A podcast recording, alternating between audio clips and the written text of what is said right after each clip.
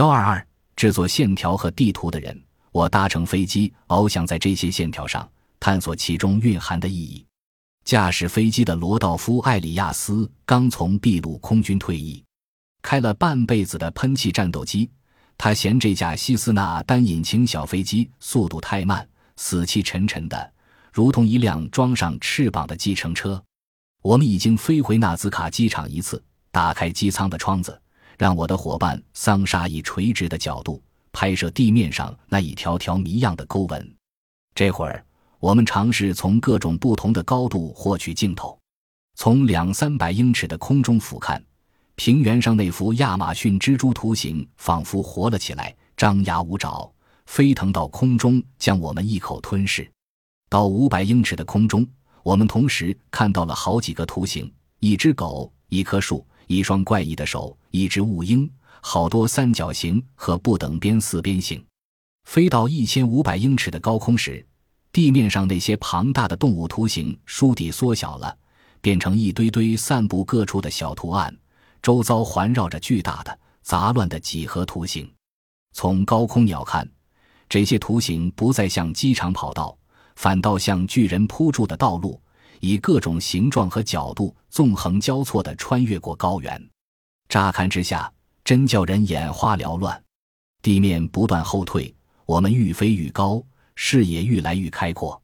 俯望脚下那一条条镂刻在高原上，犹如楔形文字般的沟痕，我心里想：制作这些线条一定需要某种方法。我想起居住在纳兹卡高原。自一九四六年以来，就一直研究这些线条的数学家玛利亚·雷施所做的评论。这些几何图形使我们想起某种密码：相同的字有时用大写字母书写，有时用小写。有些线条的组合尺寸虽然相关极大，形状却十分相似。所有的图形都具有若干基本的要素。搭乘颠簸摇荡的小飞机盘旋在高空中，我忽然想起。直到二十世纪人类学会飞行后，纳兹卡线条图形才开始被正确的辨识出来。十六世纪末叶，名叫路易士·迪蒙松的地方行政司法长官，是第一位亲眼看到这些神秘的沙漠印记的西班牙人。他不但带回目击报告，也搜集了跟纳兹卡图形有关的维拉科查人各种奇异传说。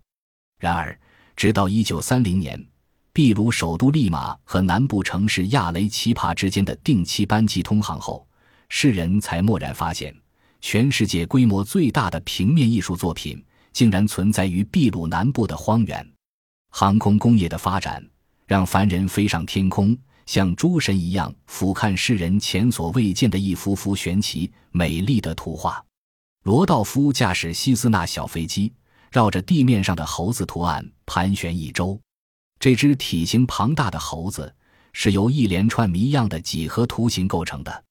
如此设计出来的图样，给我一种难以言喻的诡异感觉。它看起来十分复杂，可是不知怎的，却具有一种媚人的、近乎邪恶的力量，使人忍不住盯着它看。猴子的整个躯体是用一根连绵不绝的线条描绘成，这根线条蜿蜒攀上阶梯，翻越金字塔，钻过一系列锯齿形的障碍。进入一座螺旋状的迷宫，猴子的尾巴，最后转化成一连串星形的曲线。这个图形如果画在一张纸上，绝对是一幅旷世杰作。可是这里是纳斯卡沙漠，在这儿，他们做任何事情都是大手笔、大规模的。而这只猴子的身体至少四百英尺长，三百英尺宽。制作这些线条的人，就是制作地图的人吗？为什么他们会被称作维拉克查人呢？